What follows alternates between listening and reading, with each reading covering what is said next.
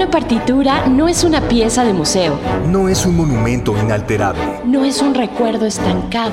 Una partitura se toca. Se platica. Se arruga. Se escucha.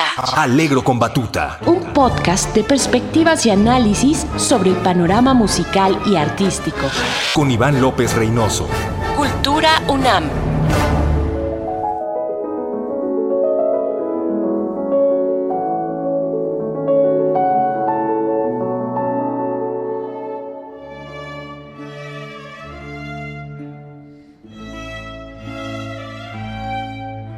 Amigas, amigos, me da muchísimo gusto saludarlos de nuevo a todas, a todos. Yo soy Iván López Reynoso y les doy la bienvenida a un episodio más de su podcast Alegro con Batuta.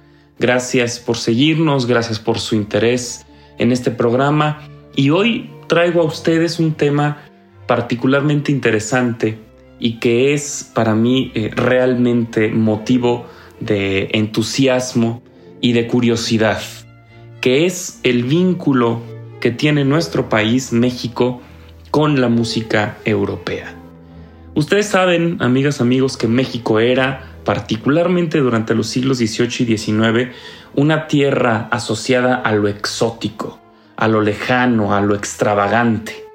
Su encanto fascinaba a todo tipo de artistas y fue desde luego una muy importante fuente de inspiración. Un tema central fue la llamada o la conocida como conquista de México, que ha sido un tema recurrente en composiciones a lo largo de los siglos. Hoy quisiera presentar a ustedes cuatro casos destacados, cuatro casos que para mí son particularmente importantes, de cuatro épocas y estilos muy contrastantes. Iré en orden cronológico y el primero en ser mencionado será el Montezuma de Antonio Vivaldi, fundamental, crucial y conocido compositor italiano del periodo barroco, conocido como ustedes sabrán muy bien por obras emblemáticas como el Gloria o Las Cuatro Estaciones, que es una partitura que todos conocemos y que es desde luego fundamental y ejemplar del repertorio musical. El Montezuma, esta ópera de Antonio Vivaldi, fue estrenada en 1733, es decir, hace casi 300 años, y compuesta con un libreto de Girolamo Giusti. Esta partitura, amigos, amigas, se perdió después de la muerte del compositor y fue hasta hace muy pocos años, en 2002, que se reencontró en Berlín. Es decir, hubo bastantes generaciones, bastantes años, décadas, siglos de música que se perdieron de esta composición de Antonio Vivaldi. Y fue hasta el 2005, es decir, no tiene ni siquiera 20 años, cuando se reinterpretó esta obra apenas por primera vez en tiempos modernos.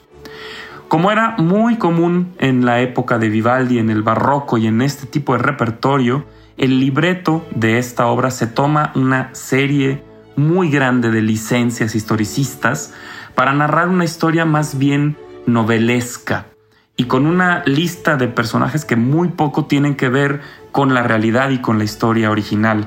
Tenemos nombres en el libreto como Mitrena, Teutile, Ramiro, Asprano, es decir, nombres que podían sonar extravagantes o poco comunes en la Europa del siglo XVIII, pero que poco tienen que ver con los nombres del pueblo mexicano de entonces. Sin embargo, varios de estos nombres o de estos personajes guardan una relación con personajes que sí existieron, como Hernán Cortés o Cuitláhuac o el propio eh, Moctezuma Jocoyotzin. Esta ópera tiene un final feliz, forzado e imaginario que era también mandatorio, impositivo, impositor en la época, un final así, y reconcilia a Moctezuma con Hernán Cortés. Ustedes imagínense que hubiera sido de la historia mexicana si esta reconciliación realmente hubiera sido el final eh, feliz eh, de la ópera y de la historia. Pocos años después, amigas, amigos, es escrito otro Montezuma que no tiene que ver con este de Vivaldi y fue en esta ocasión compuesto por el músico alemán Karl Heinrich Raun y con libreto de Federico el Grande, ni más ni menos, el rey de Prusia. Esta partitura fue estrenada en 1755, es decir, 22 años después del Montezuma de Vivaldi. El libreto es, al igual que el de Giusti, compuesto para Vivaldi, una obra con bastantes licencias historicistas. Al igual que fue el Montezuma de Vivaldi, tiene nombres que podían sonar extravagantes como Eupaforiche o Tetzeuco, pero que tampoco tienen que ver necesariamente con nombres eh, de la época, nombres mexicanos. Sin embargo, a diferencia del Montezuma de Vivaldi, el Moctezuma o Montezuma de Graun no se reconcilia con Cortés, es decir, esta historia no termina en reconciliación feliz, sino en tragedia. Montezuma en la ópera de Graun muere al final de la ópera. Esta partitura, amigas, amigos, fue, como dato curioso, representada en el año 2021, es decir, hace un par de años, como parte de nuestra temporada operística en Ópera de Bellas Artes tuve el privilegio de dirigirla y significó la primera escenificación operística en Bellas Artes desde el inicio de la pandemia. Es decir, con esta, eh, con esta partitura nos reencontramos con el público operístico del Palacio de Bellas Artes. Desde una óptica más decimonónica, algunos años después, aparece en 1809 la ópera Fernand Cortés, del fundamental compositor operístico Gaspar Spontini, con libreto en francés de Etienne de Jouy y Joseph Alphonse de Menard. Esta partitura está llena igualmente de inconsistencias historicistas y es una partitura perteneciente a un lenguaje típico del periodo del romanticismo temprano o del clasicismo tardío, en lo que es o será el origen de un lenguaje transitorio, amigas, amigos, entre Beethoven y Mendelssohn, a lo que será posteriormente la ópera francesa de Meyerbeer y desde luego años después Gounod. Incluye, como era tradicional y necesario, varios números de ballet y es una partitura con una presencia muy poco frecuente en las salas de concierto y en los teatros internacionales. El origen propio de la obra, amigas, amigos, es muy poco afortunado, pues fue pensada como una ópera propagandista, de una propaganda social y política para promover la invasión francesa de Napoleón a España en 1808, en una especie de alusión o espejismo y o espejismo entre Napoleón y Cortés. La obra, por ende, como se podrán imaginar, cayó en el olvido muy pronto, sobre todo con los reveses del ejército francés en España y Portugal. Existen grabaciones de la obra, también existe un video de una puesta en escena y el lenguaje musical es muy digerible y cuenta con momentos realmente bellos. Es una partitura con algunas áreas, algunos ensambles, algunos coros destacables y con una gran belleza musical.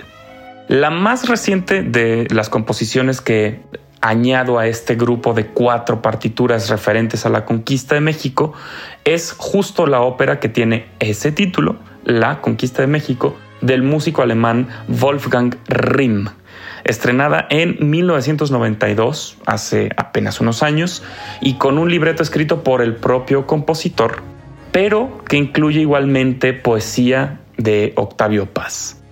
Esta obra tiene un lenguaje modernista, pero es un lenguaje modernista como es o era típico de Wolfgang Rimm, realmente de altísima factura. Es música espléndida, es música muy bien compuesta, es una partitura interesante, es una partitura profunda que evoca el encuentro entre el invasor Hernán Cortés y el emperador Moctezuma.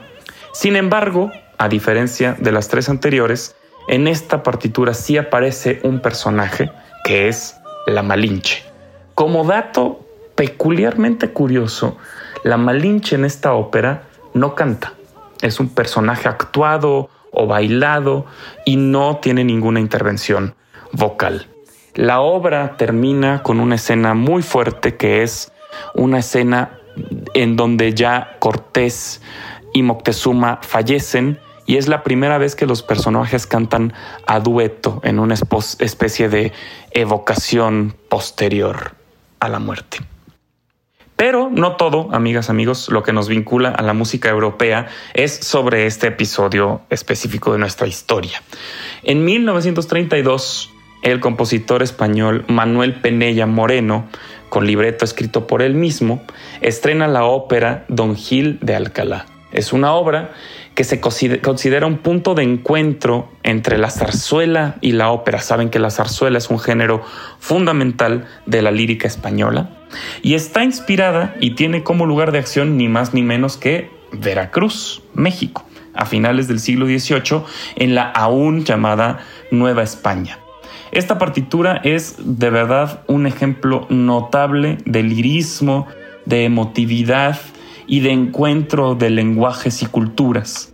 Está cantada en español y tiene algunos de los momentos más conmovedores de la lírica castellana, como la famosísima habanera del segundo acto, un dueto conocida como Las Mañanitas o Todas las Mañanitas, que no tiene que ver con las mañanitas que cantaba el rey David, pero que sí es un número musical de bellísima factura.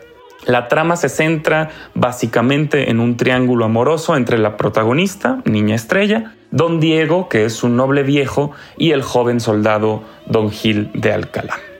Como dos datos curiosos, amigas, amigos, cerraré el episodio de hoy contando estas que son más bien anécdotas. Una de ellas, muy confirmada, que es que el fantástico ejemplar compositor francés Georges Bizet, cuando estaba escribiendo su ópera Los pescadores de perlas, consideró en algún momento situarla en México. Es decir, los pescadores de perlas de Bizet en algún momento iba a estar ubicada en nuestro país, situada la trama en nuestro país. Sin embargo, posteriormente eh, decidió trasladar la acción a Ceilán y es allí donde se lleva a cabo esta ópera. Pero ustedes imaginen el contraste que habría sido situar esta emblemática ópera en México y no en Ceilán.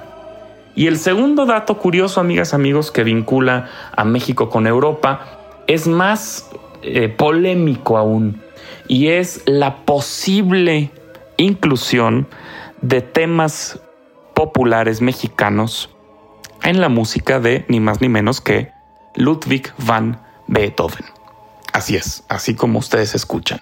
Este dato polémico, este dato no completamente comprobado ni comprobable, se deriva de la teoría de que eh, Alexander von Humboldt, este viajero fundamental para la historia de la humanidad, en algunas de sus travesías a Estados Unidos, pudo recuperar y recopilar también en México algunos motivos, algunos temas a inicios del siglo XIX llevarlos a Europa y que en Europa Beethoven hubiera empleado este motivo, esta música, estos sones o esta alusión a nuestra música en sus partituras. Hay quien dice y defiende fervientemente que el son mexicano está presente en el scherzo de la séptima sinfonía, que es eh, realmente un tema muy importante que hay indicios de que el jarabe tapatío se encuentra en el arranque del cuarto movimiento del cuarteto opus 18 número 3 o que el perico está presente en el rondó del segundo concierto para piano de Beethoven y algunos ritmos que están eh, conectados con nuestra música y con la música de Beethoven. Esto, amigas, amigos, es definitivamente una teoría que todavía está siempre en polémica, causando polémica, pero no quería dejar de comentarles esta pequeña inclusión y este detalle y esta posible eh, hermandad entre la música mexicana y la pluma de Ludwig van Beethoven. Con este dato cierro el episodio de hoy agradeciéndoles como siempre su presencia, su constancia y su acompañamiento. Yo soy Iván López Reynoso y esto fue Alegro con Batuta.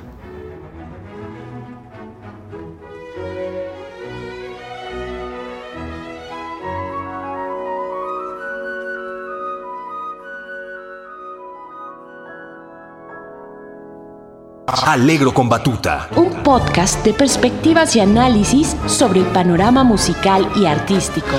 Con Iván López Reynoso. Cultura UNAM.